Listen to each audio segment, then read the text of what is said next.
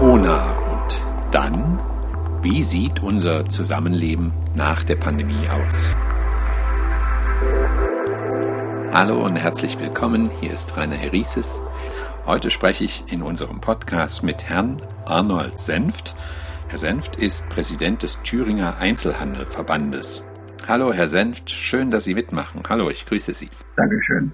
Herr Senft, können Sie uns erst einmal die allgemeine Lage des Einzelhandels in der Region in Thüringen kurz einschätzen? Wie kommt, wie kam der Handel durch die Pandemie? Also wir hatten ja dieses Jahr schon Erfahrung vom vorigen Jahr. Allerdings gebe ich zu, wir haben nie erwartet, dass wir sechs Monate zu haben, weil wir hatten ja seit Mitte Dezember bis jetzt geschlossen und äh, das war eigentlich eine völlig neue Situation, dass wir geschlossene Geschäfte haben. Ähm, das muss man sich einmal vorstellen, das ist die größte, das größte Einschneiden in einer Situation, die nach dem Krieg gewesen ist. Und daran musste man sich auf einmal gewöhnen. Es ging nicht darum zu verstehen, dass es, ob das richtig oder falsch ist. Und wenn ihm so eine Entscheidung fällt, dann müssen wir sie mittragen, ob wir nun wollen oder nicht wollen. Man könnte jetzt sicherlich aufgrund der Corona-Werte äh, auf die Maskenpflicht verzichten. Aber wir hören ja immer wieder, dass es andere Varianten gibt. Deswegen haben wir gesagt, also dann sind wir lieber noch für eine Maskenpflicht in der Annahme, dass wir nicht im Herbst wieder zumachen müssen, weil das wäre der Albtraum für uns. Hm, schauen wir einmal auf die staatlichen Hilfen. Da gab oder gibt es umfassende Hilfen für die Händler.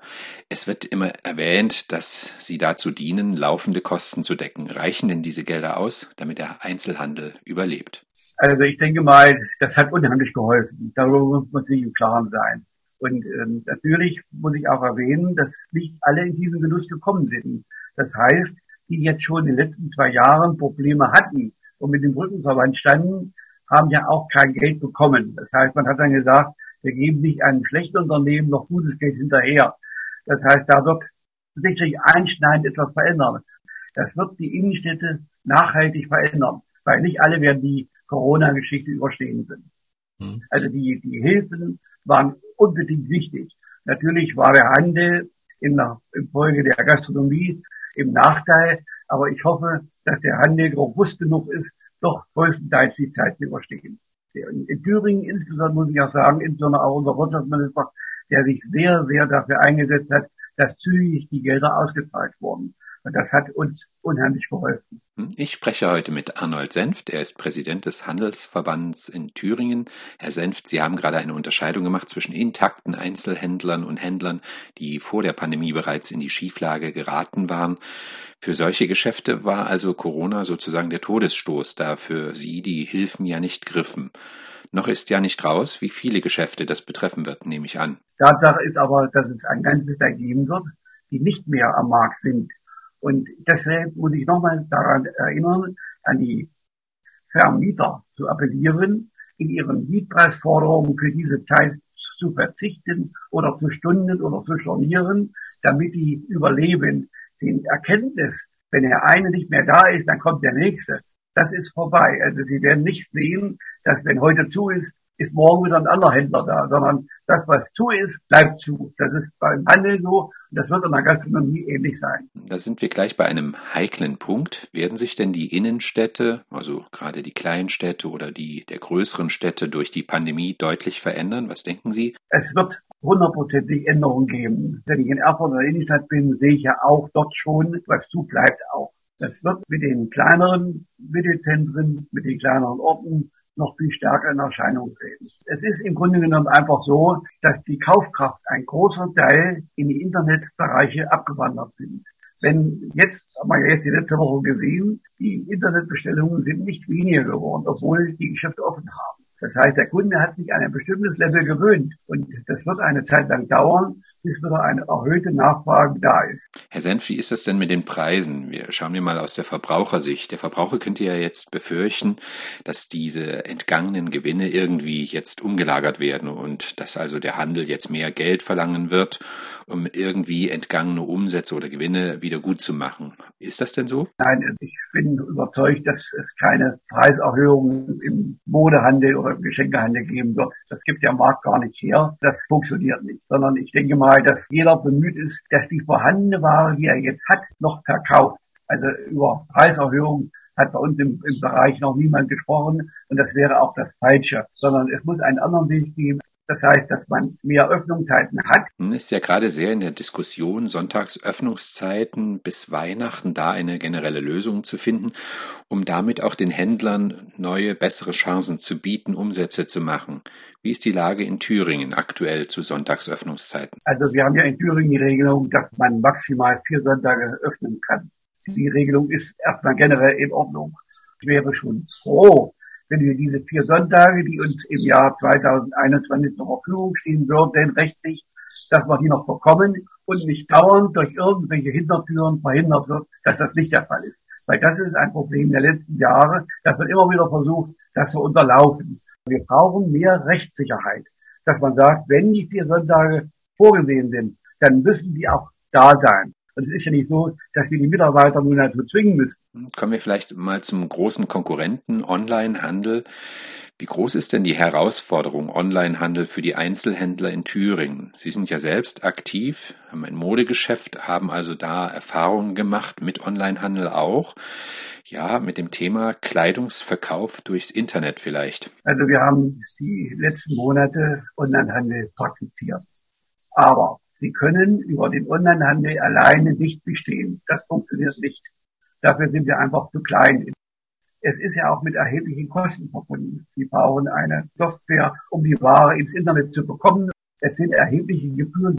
Das Zweite, was man bei diesem Online-Geschäft auch sehen muss, Mode- und Geschenkhandel ist hier die Rücklaufquote fast 50 Prozent. Das heißt, Sie haben ja die Kosten für Porto hin, für das Porto zurück und wollen dann am Ende noch Geld verdienen das wird schwierig. Aber ist es nicht so, dass gerade junge Leute, die sowieso mit digitalen Geräten komplett aufgewachsen sind, sich auch komplett nun ans Online-Kaufen gewöhnt haben und gar nicht mehr wissen, ja, dass man fürs Kaufen auch in ein ja, stationäres Geschäft gehen kann? Also wenn wir jetzt mal die letzten acht Tage sehen, ist es in Thüringen so, dass, dass gerade die jungen Leute doch in die Geschäfte kommen. Die Geschäfte waren mit jungen Leuten gestern voll.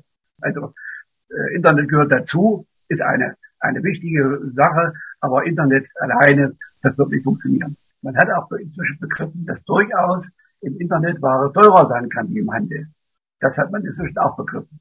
Und wir sehen ja auch, dass die, die wollen etwas anfassen, sie wollen es berühren, sie wollen sogar mit jemandem sprechen. Das geht eben nur im Handel. Und wir sehen, der Verkauf alleine ist nicht entscheidend, sondern auch die Bindung an die Verkäuferin. Die sagt, das geht nicht oder das passt nicht oder so. Das dürfen wir nicht unterschätzen. Also insofern, wenn jemand den Abgesang des stationären Handels vorausgesagt hat, dann irrt er. Trotzdem gibt es ja verschiedene Kaufgewohnheiten, an die sich Menschen irgendwie gewöhnen. Manche wollen unbedingt beraten werden, manche verzichten auf Beratung, manche wollen vorher Preise vergleichen im Internet.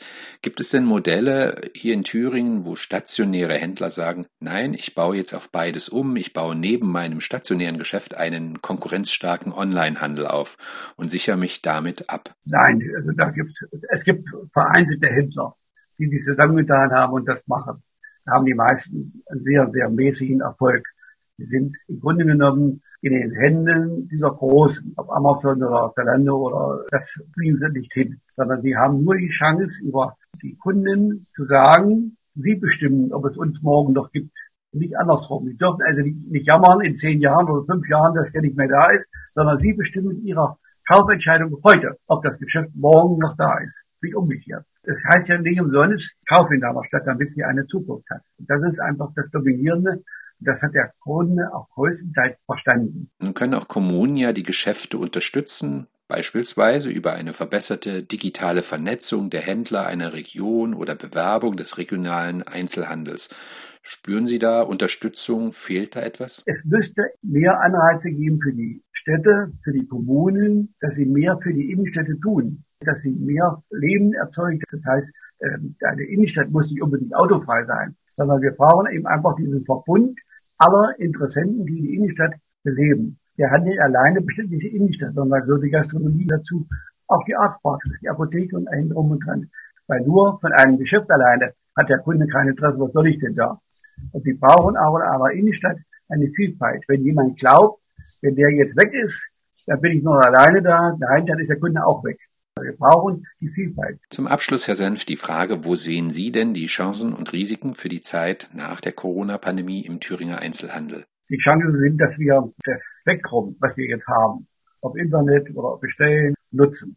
Das zweite ist, dass wir den Kunden wieder lebendig zeigen, dass wir da sind und der Kunde will einfach mit uns auch sprechen. Es ist nicht so, dass sie nur kommen und sagen, ich brauche das, zahlen, weg. Das ist in der Regel kaum so. Sondern der Kunde will sich ja unterhalten über Wetter, über Politik und über andere Dinge. Und das vermisst er. Ob er nun unbedingt die Handschuhe nehmen muss, ist eine ganz andere Sache. Aber er will jemand anders kühlen, sprechen, guten Tag sagen. Und ich glaube, das ist viel wichtiger. Und das ist genau das Gleiche in der Gastronomie. Die wollen ja nicht nur am Imbiss stehen und sagen, ich will eine Bratwurst haben, sondern sie möchten essen. Das ist Ausdruck einer Lebensqualität. Sie werden sehen, dass die Verbindung Kunde-Handel zunimmt. Das heißt, er wird sich immer dann wieder den suchen, den er bisher hatte. Wir werden hoffentlich die meisten gut über die Corona-Krise kommen. Ich denke, ich bin Optimist, dass die meisten über die Runden kommen. Vielen Dank. Ich habe heute gesprochen mit Herrn Arnold Senft, Präsident des Thüringer Einzelhandelsverbandes. Vielen Dank, Herr Senf, fürs Gespräch. Bitte schön, gern geschehen. Und Ihnen danke ich wie immer herzlich fürs Zuhören. Den nächsten Podcast können Sie dann Anfang Juli hören. Und vielleicht noch ein Programmhinweis, wer nicht zu lange warten kann, auch das MDR Fernsehen beschäftigt sich umfangreich mit den Aussichten für die Zeit nach der Pandemie. Am kommenden Mittwoch bereits sendet es zur besten Sendezeit 20.15 Uhr einen 90-minütigen Dokumentarfilm mit dem Titel bleibt alles anders mit Corona in die Zukunft. Ich wünsche Ihnen alles Gute, machen Sie es gut, auf Wiederhören.